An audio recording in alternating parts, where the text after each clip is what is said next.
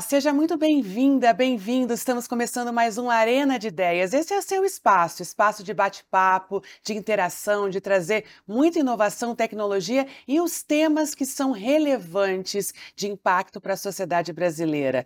Eu estou muito feliz com a Arena de Ideias de hoje, com um tema extremamente importante e de responsabilidade coletiva do Brasil. A gente vai falar sobre o combate à desigualdade racial no nosso país. É uma semana onde marca o Dia Internacional contra a Discriminação Racial. E para isso, a Arena de Ideias pergunta: qual é o papel da mídia em relação ao combate à discriminação racial no Brasil? E o que as empresas privadas e as instituições públicas podem fazer para acelerar esse debate, para a gente de fato trazer a verdade sobre esse tema? E para discutir isso, ninguém melhor do que a nossa super ministra da Igualdade Racial, Aniele Franco. Muito feliz de receber aqui na base da Oficina Consultoria em Brasília a nossa ministra, é uma pessoa que a gente tem tanto respeito, tanta admiração. Se você não sabe, eu vou falar um pouquinho sobre o super currículo da ministra Aniele. Ministra Aniele é formada em jornalismo e inglês pela Universidade de Carolina do Norte e inglês e literatura pela Universidade do Estado do Rio de Janeiro. Ela é mestre em jornalismo e inglês pela Universidade da Flórida, A&M, e mestre em relações étnico-raciais pelo Cefet, Rio de Janeiro. Atualmente é doutor doutoranda em Linguística Aplicada na UFRJ. Ela é fundadora do Instituto Marielle Franco, autora dos livros Cartas para Marielle, HQ Marielle Franco Raízes e Minha Irmã e Eu. Muito bem-vinda, ministra. Imagina, obrigada a vocês pelo convite, é uma honra estar aqui participando. Obrigada. Honra nossa, né? Aqui todo mundo feliz demais em receber a nossa ministra. E eu queria é, começar né, o Arena de Ideias dizendo que nós tivemos é, a assinatura do pacote pela igualdade racial. São 20 anos de políticas públicas raciais no Brasil. Essa é uma conquista histórica, é uma conquista fundamental para nós todos, o povo brasileiro e principalmente o povo preto brasileiro. São sete medidas, né, ministra? E uma delas é sobre diz respeito à reserva de 30% de cotas de cargos na administração pública para pessoas pretas. Eu gostaria que a, a, senhora pudesse falar um pouquinho sobre isso. Claro. Acho que primeiro, inicialmente falando sobre o dia de ontem, né? O que, que significou a gente estar tá ali no palácio. É a primeira vez que a gente tem uma esplanada um pouquinho a mais preta do que nós já estivemos antes. A gente sabe que não é tudo, mas é um grande avanço. A gente está preparando há 80 dias dentro do governo tanto para os 100 dias, tanto quanto para o 21. Assim como as mulheres têm o 8M, eu costumo brincar com a Cida que o 8M foi o dia que ela teve que mostrar tudo que ela podia e fazer o Lula assinar. E a gente tinha o 21 de março no caminho também até os 100 dias. E cada decreto, cada GT que foi instaurado ontem foi pensado com muito carinho, foi pensado com muita luta, porque estar à frente de uma pauta como o Ministério da Igualdade Racial é não chegar aqui sozinha em hipótese nenhuma, assim. Eu trago a representação de uma luta que já vem muito antes de mim. E uma luta que é muito dura num país que tanto insiste dizer que é uma luta que não precisa mais. Uma das pautas principais ontem, que foi inclusive o decreto mais aplaudido na hora que a gente foi anunciar o pacote, foi esse decreto de 30%. Assim, eu devo muito à ministra Esther e também ao Rui Costa, porque sentou, a gente pôde né, pautar ali qual era a viabilidade do, da, da, nossa meta que seria estabelecida. É, essa construção começou ainda em janeiro, com reuniões com a Esther, das equipes também. E a gente hoje tem um cenário que a gente só vai confirmar exatamente os números que temos atualizados a partir de junho. Então, isso é um dado. Se você perguntar para mim, ah, mas quantos por cento temos hoje? A gente não sabe. A gente sabe que tem uma baixa representatividade, principalmente em cargos mais altos, que são os famosos 13 a 17. É, e quando nós paramos para pensar, é, tinha uma média de 1,3% de mulheres negras em cargos de 13 a 17, DS 13 a 17. E a gente falou, não, não, não tem como, né? A maior parte dos cargos estavam nos níveis mais baixos. Não foi fácil. Eu fico um pouco emocionada e embargada quando eu tenho que falar do decreto, porque é a primeira vez, é algo inédito. Eu falei isso ontem no privado com o presidente, quando eu estava apresentando para ele, e depois eu repeti no meu discurso que assim não tem nenhum gasto orçamentário para o governo, nenhum. Mas o ganho político ele é irreparável, ele é imensurável, ele é assim inenarrável, eu diria. Total. Exatamente, porque assim nunca teve e hoje pela manhã chegar no ministério e as pessoas falarem, olha, muito obrigada por isso. E que bom, é um passo. E aí eu encerro também é, respondendo isso, Paty, para dizer que o exemplo tem que começar pela gente, às vezes, sabe? Não adianta eu querer implementar em vários outros lugares se no próprio governo a gente tem 1,3% de mulheres negras. É. Então, essa também era um pouco da minha narrativa, dizer, é um processo histórico e tem que ser assinado pelo senhor. Então, vamos lá, porque 20 anos é ser Almir, 20 anos que ele cria, que ele faz, ele ontem faz o discurso dele é, em torno do estatuto, que é algo importante, né, que molda ali também a nossa luta, traz as nossas pautas. E o decreto, para mim, é esse 30% em cada ministério, 30% que a gente vai estar tá acompanhando. A ministra Esther se colocou muito à disposição, dizendo: olha, esse acompanhamento vai ser periódico. Nem que a gente faça de mês em mês, a gente vai estar tá acompanhando.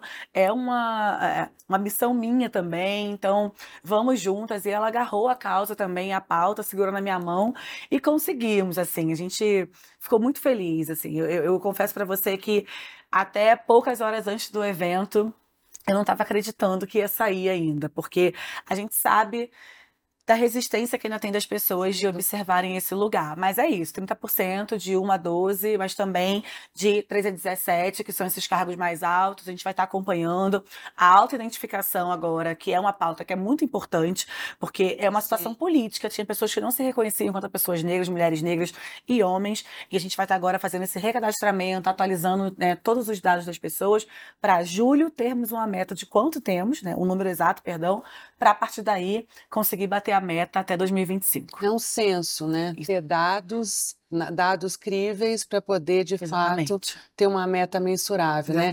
É, é, um marco histórico, né, ministra? É um marco histórico. A relevância disso para o nosso país, a relevância disso para a sociedade, né? não basta querer fazer, a gente tem que fazer. Né? Então, é, eu fico muito feliz de a gente poder estar tá conversando logo depois né, dessa, de, desse decreto, porque é um divisor de águas para o nosso país, um país que é, costuma se dizer dizer não racista, né? E a gente sabe o quanto a gente enfrenta o racismo o tempo inteiro, Sim. né? Então é, é, é, é um marco e, e falando sobre isso, eu queria falar um pouquinho também sobre igualdade salarial que é um tema doloroso para nós mulheres e mais ainda quando a gente fala de mulheres pretas, né? Então as mulheres elas recebem até 20% a menos do que os salários dos homens. Se a gente faz um recorte racial por salário pelo IBGE, o salário das mulheres pretas ele chega até quase 60% menor, 57 para ser preciso pelo IBGE, menor do que homens brancos, né? E aí, esse é um gap ainda que a gente tem em relação a, a políticas públicas. É algo que é necessário atuar? O que, que a gente pode fazer para atuar nessa linha? Sim, acho que primeiro de tudo, dizer o quão importante foi essa assinatura também no 8M do presidente, junto com a Cida Gonçalves. Acho que esse é um passo. E ele repetia muito a obrigatoriedade. É obrigado que os salários agora sejam iguais e tal.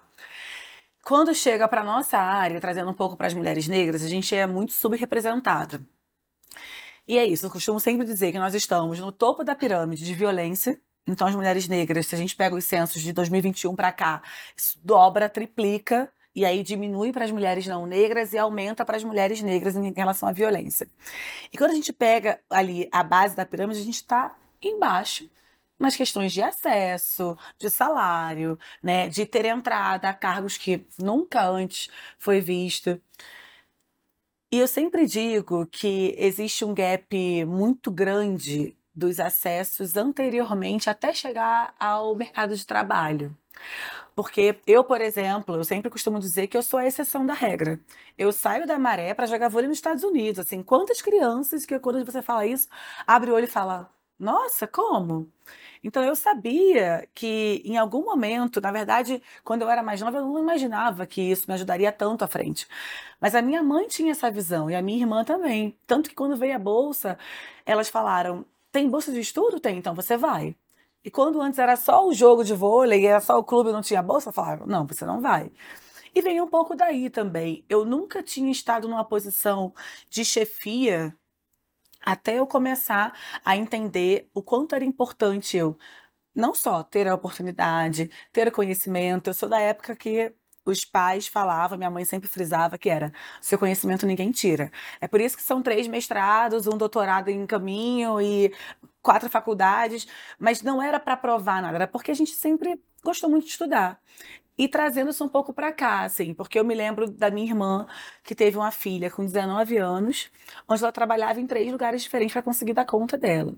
Então a gente sabe que é uma pauta que a gente tem que sentar, não só né, com o ministra das Mulheres, com a própria Aparecida, mas levar isso para o Congresso, levar isso adiante, porque não adianta a gente debater a violência contra a mulher se a gente falar empregabilidade. Sim. Porque assim como eu passei e outras mulheres, tantas outras mulheres no Brasil passaram, o que leva uma mulher, às vezes, a não sair de casa sofrendo violência? Muitas vezes é a condição financeira. Não é tudo. Mas quando a gente faz uma pesquisa, existe uma, uma microempreendedora chamada Ana Fontes, que ela é maravilhosa, é uma professora, está à frente da Google hoje em dia com um projeto incrível.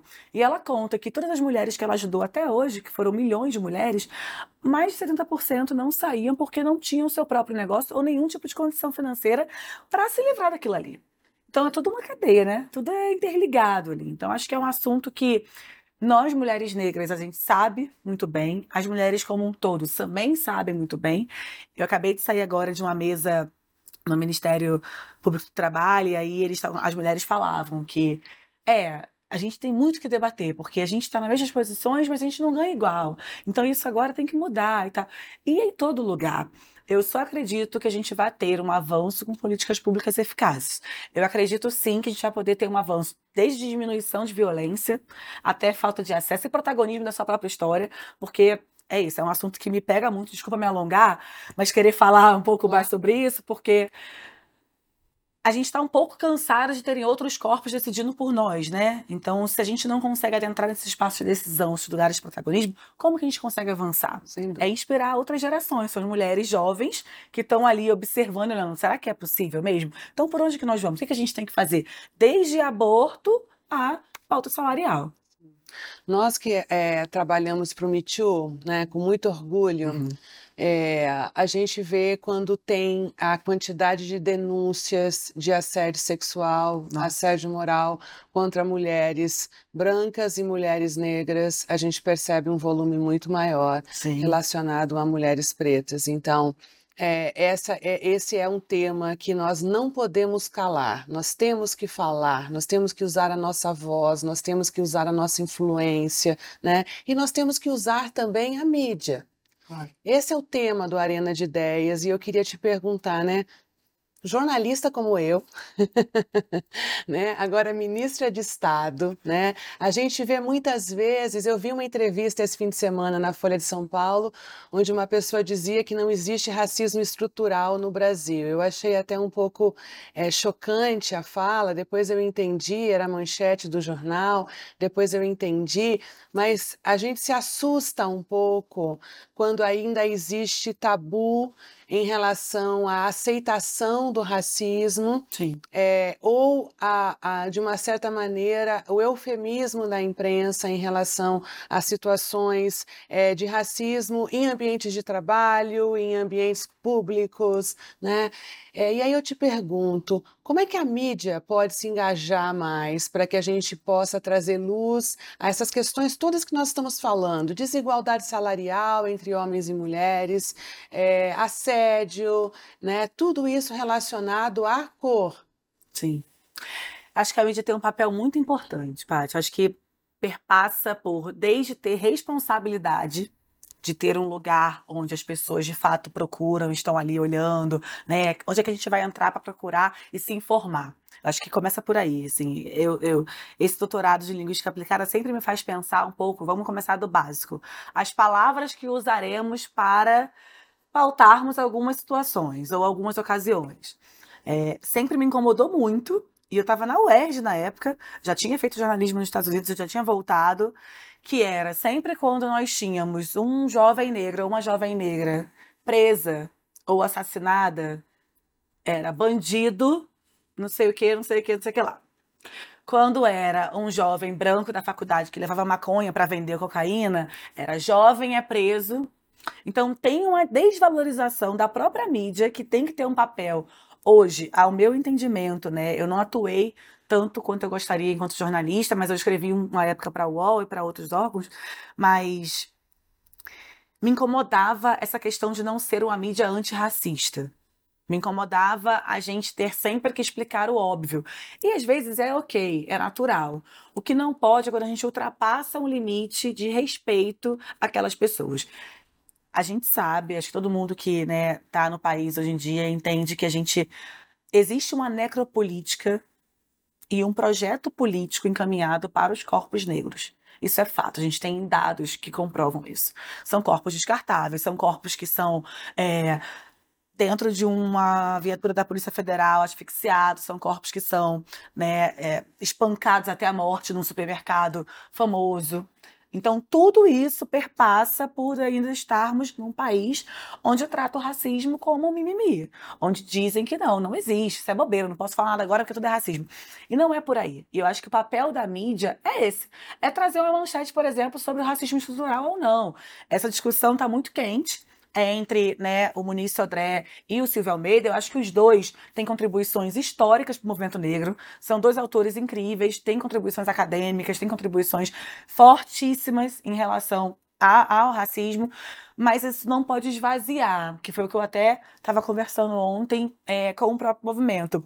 E a mídia, eu acho que a gente precisa, para além de responsabilidade, trazer um pouco também luz a esses fatos, que é, vamos colocar aqui o que, que a gente pode falar, o que, que não pode.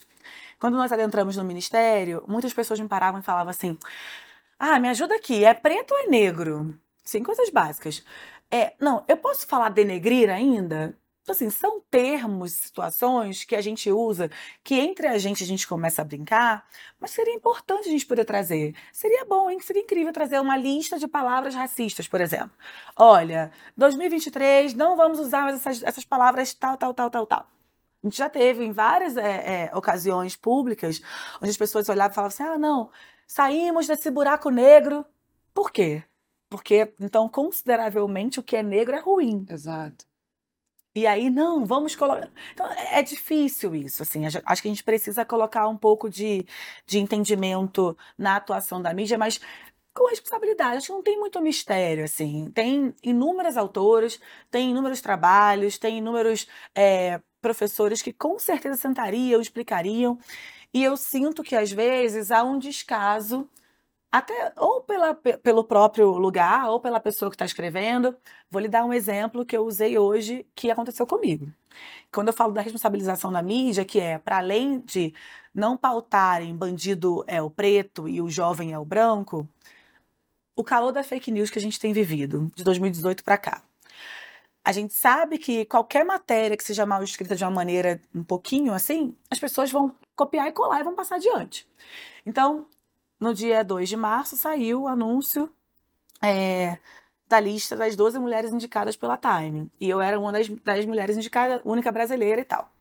E aí um, um veículo de mídia colocou Aniele, a foto era minha, porque eu era a única brasileira. Aí tava Aniele, bilionária, abortista, ativista. E assim, era para dizer que era uma lista que continha tudo aquilo. Mas as pessoas que pensam contrário a mim, ou que torcem contra, por exemplo, estavam lá. Tá vendo? O Lula colocou uma bilionária pra ser ministra lá, abortista. Ou seja, uma matéria de má fé. E aí, quando você pede uma retratação, é isso que eu acho que, assim, a gente pode errar, tá tudo bem, faz parte, a gente vai aprender juntos e tal. Agora, tem situações que não dá mais, que não cabem mais.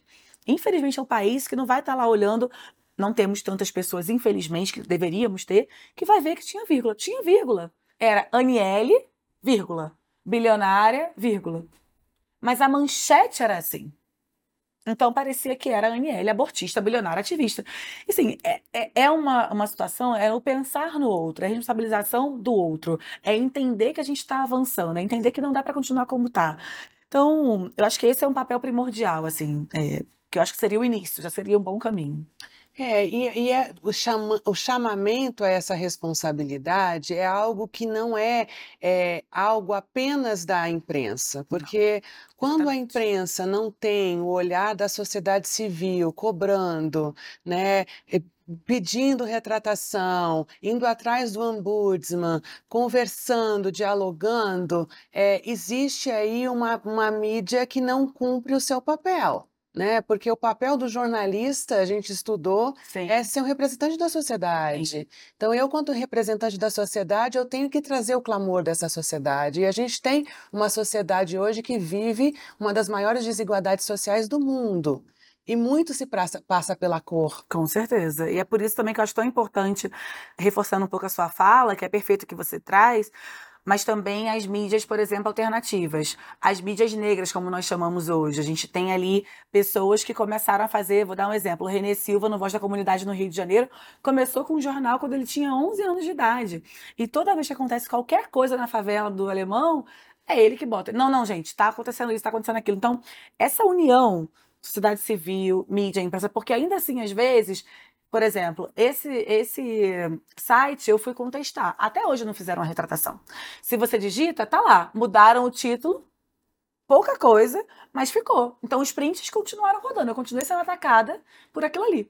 Então, ao mesmo tempo que tem que ter uma cobrança, tem que ter também uma aceitação Sim, do outro lado de falar: não, nós erramos, vamos nos retratar. E às vezes nem sempre acontece, né? Que é, é. pior. É o erramos, né? Então, assim, eu sempre falo no diálogo com a imprensa que não adianta colocar o outro lado. Sim. Uma coisa é uma visão diferente, outra coisa é a retratação, né?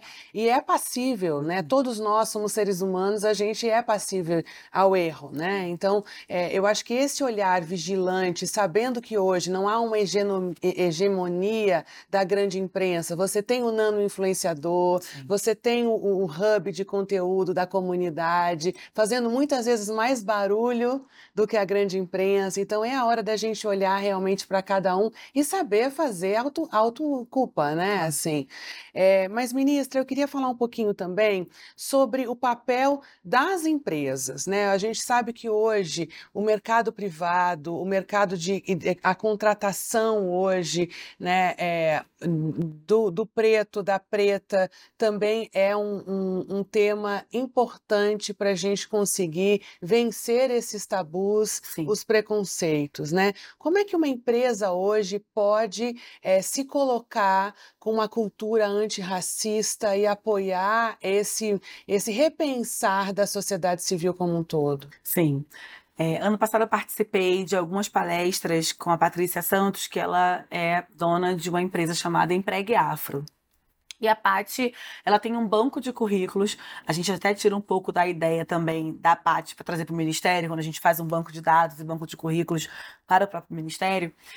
E ela me levava para fazer algumas palestras em empresas e as pessoas falavam assim: não, a gente, assim, isso ninguém me contou, a gente ouvia mesmo. Não, a gente aqui é super antirracista. Olha, a gente tem duas copeiras que são negras e a gente tem as duas moças da limpeza que são negras. E não é desmerecendo esses trabalhos, pelo contrário, em hipótese nenhuma. Trabalho digno é trabalho digno, a gente tem que trabalhar. Mas essa visão, essa virada de chave, que ainda demora muito para acontecer, a virada de chave que começa às vezes do próprio dono, do CEO, do sócio pegar e falar: não, eu vou destinar 10% para preenchimento para pessoas negras, porque é uma dívida histórica. A gente, realmente a gente não vai conseguir dar passos largos de agora para amanhã, não vai ter. Acho que é importante a situação do decreto, como nós fizemos aqui. Eu acho que é importante empresas terem esse olhar de vamos trazer mas é muito difícil ainda convencer todo mundo. Eu vou te dar um exemplo pessoal.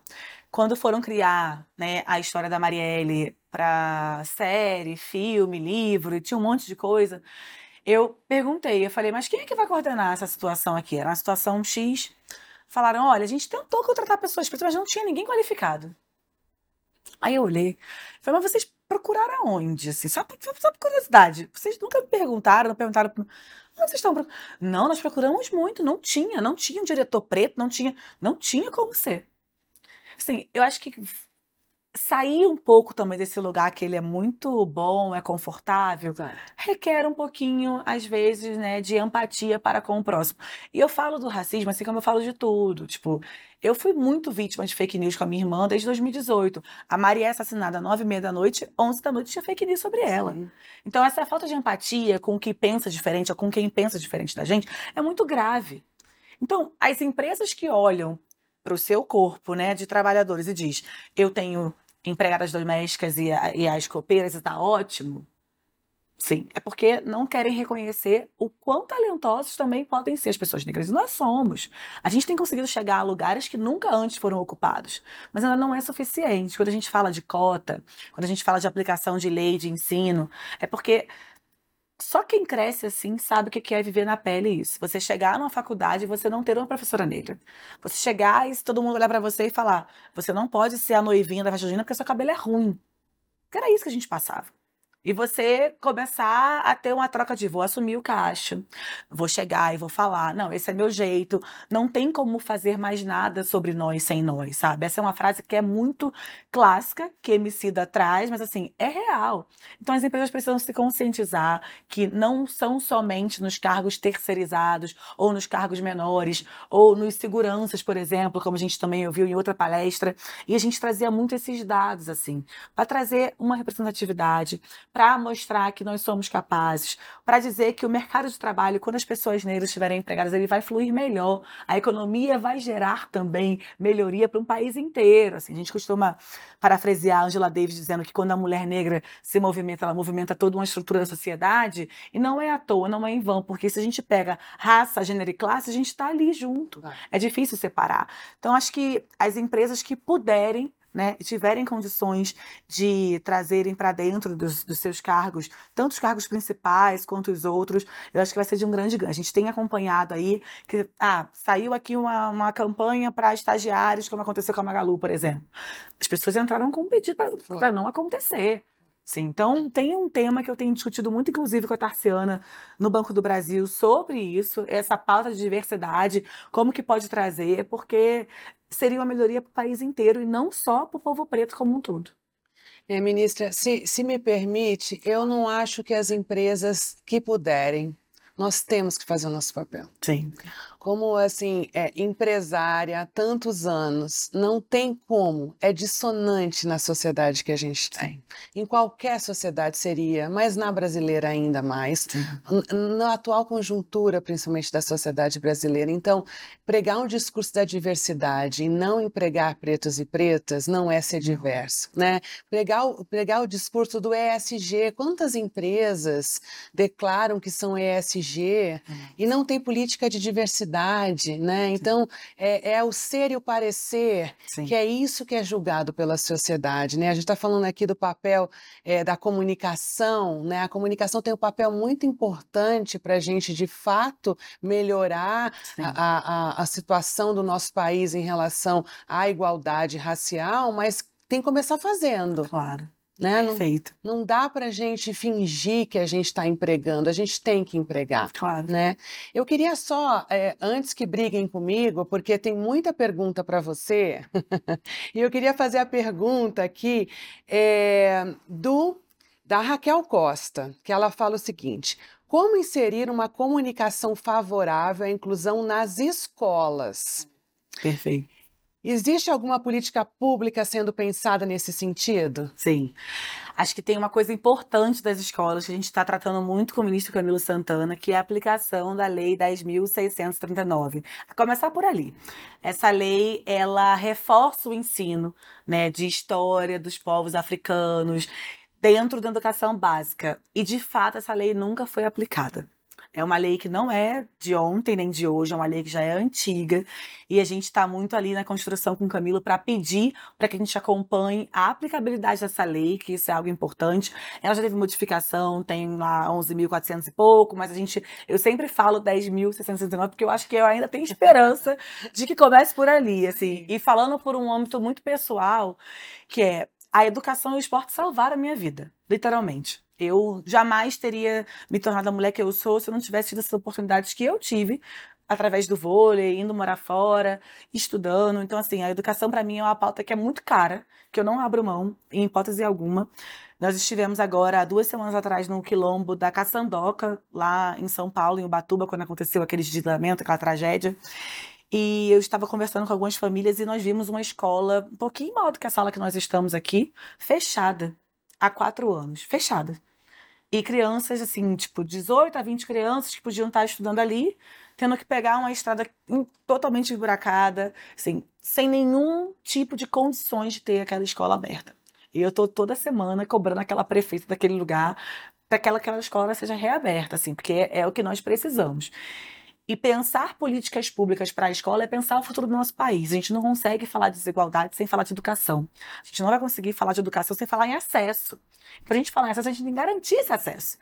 Então, as escolas públicas, as escolas municipais, estaduais, a gente precisa estar prontas e juntas ali para construir né, um lugar melhor. Então, desde ensino superior, desde educação para quilombolas até a nossa base. Assim, eu recebi já alguns secretários municipais, recebi também alguns conselhos dos institutos federais. A gente está bem atento a isso, porque quando preenche essas vagas, Paty, tem uma coisa que acontece que é a evasão.